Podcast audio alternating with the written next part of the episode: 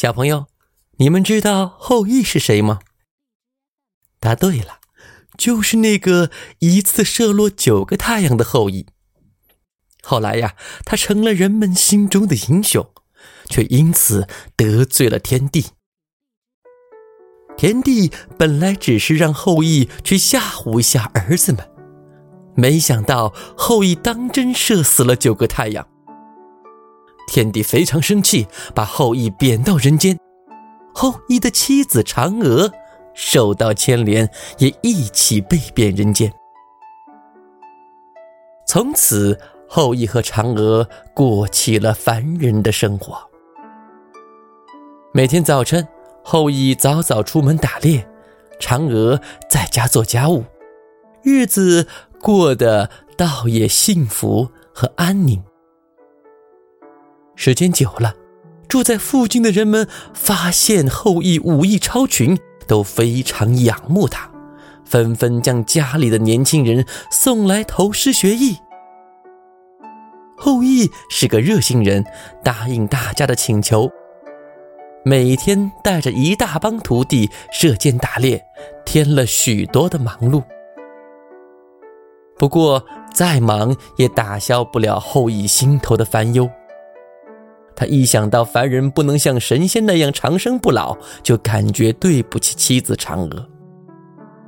一天，后羿忍不住对嫦娥说：“哎呀，是我连累你呀。”让你来到人间受苦。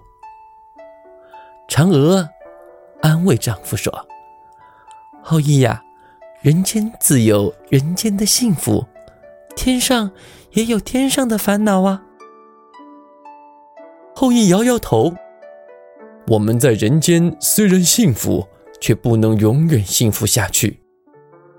终有一天，我们会死去。是我害了你呀。”嫦娥见后羿如此难过，便说道：“我听说西王母有一种不死药，吃了可以长生不老，不如向她求些来，免得你烦恼。”听了妻子的话，后羿一拍脑袋，叫道：“对呀，我怎么没想到呢？我明天就去向西王母讨药去。”要见到西王母可不是一件容易的事儿。西王母住在遥远的昆仑山上，这一路要翻过烈焰滚滚的火焰山，还要渡过连羽毛也扶不起的弱水，还要战胜看守山门的巨兽，非常的艰难。好在后羿本领高强，身手敏捷。他渡过重重难关，终于登上了昆仑山，拜见了西王母。西王母见后羿千辛万苦来到昆仑山，就对他说：“后羿呀，这不死药是用不死树的果子炼制而成的。这不死树三千年一开花，六千年一结果。”可得之不易呀！我这里也只剩两包药了，你拿去，和嫦娥一人一包，吃了就可以长生不老了。若是吃下两包，还能升天成为神仙呢。后羿心中欢喜，接过不死药。千恩万谢的走了。回到家里，后羿和嫦娥商量道：“服食仙药是个大事儿，得选个好日子。我看八月十五是个良辰吉日，要不我们就在那一天一起服食吧。”嫦娥觉得丈夫说的有道理，就把仙药藏了起来。日子过得真快，转眼八月十五就到了。这一天呐，后羿像往常一样带着徒弟们出去打猎。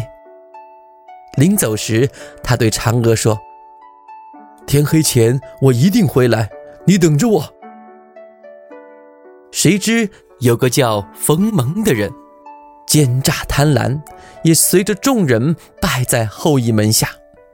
不知怎么，仙药的事儿被冯蒙知道了。八月十五这天，他见后羿率众徒弟外出打猎，便假装生病留了下来。估计后羿走远了，心怀鬼胎的冯蒙赶紧溜进嫦娥家里，到处翻箱倒柜寻找仙药。嫦娥听到动静，跑进屋里一看，见是冯蒙，就生气的质问。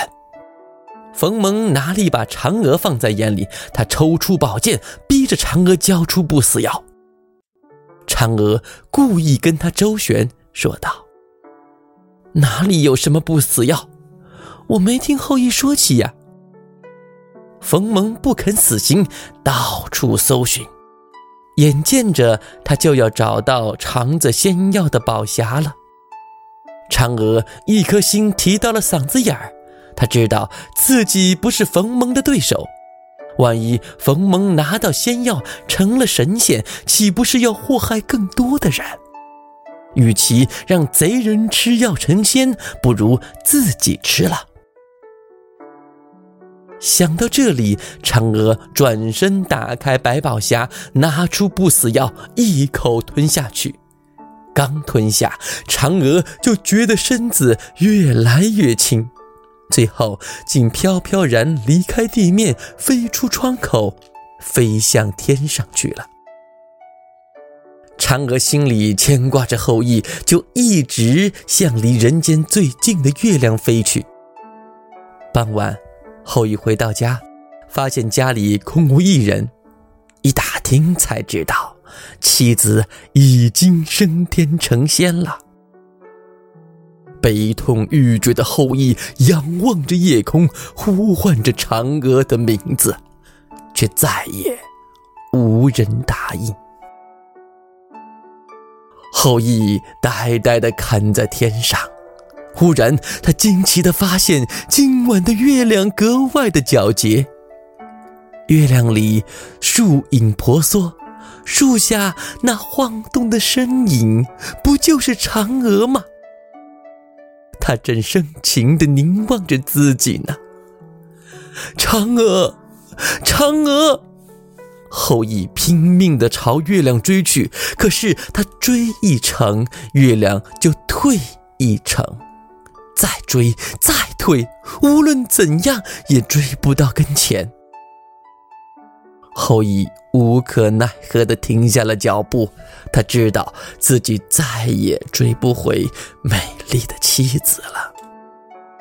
悲伤的后羿回到家里，在嫦娥喜爱的后花园摆上了桌子，插上了香烛，放上了平时最爱吃的蜜食鲜果，对着月亮遥遥祝福。百姓们听说嫦娥奔月成仙的消息，也纷纷在月下摆上桌子，插上香炉，向美丽善良的嫦娥祈求吉祥平安。从此，八月十五祭拜月亮的习俗就这样流传了下来。在八月十五这一天呢，我们不仅要祭拜月亮。还要和爸爸妈妈一起来品尝月饼，代表着一家人团团圆圆、幸福美满。好了，亲爱的小朋友，这就是嫦娥奔月的故事。我是东子老师，再见。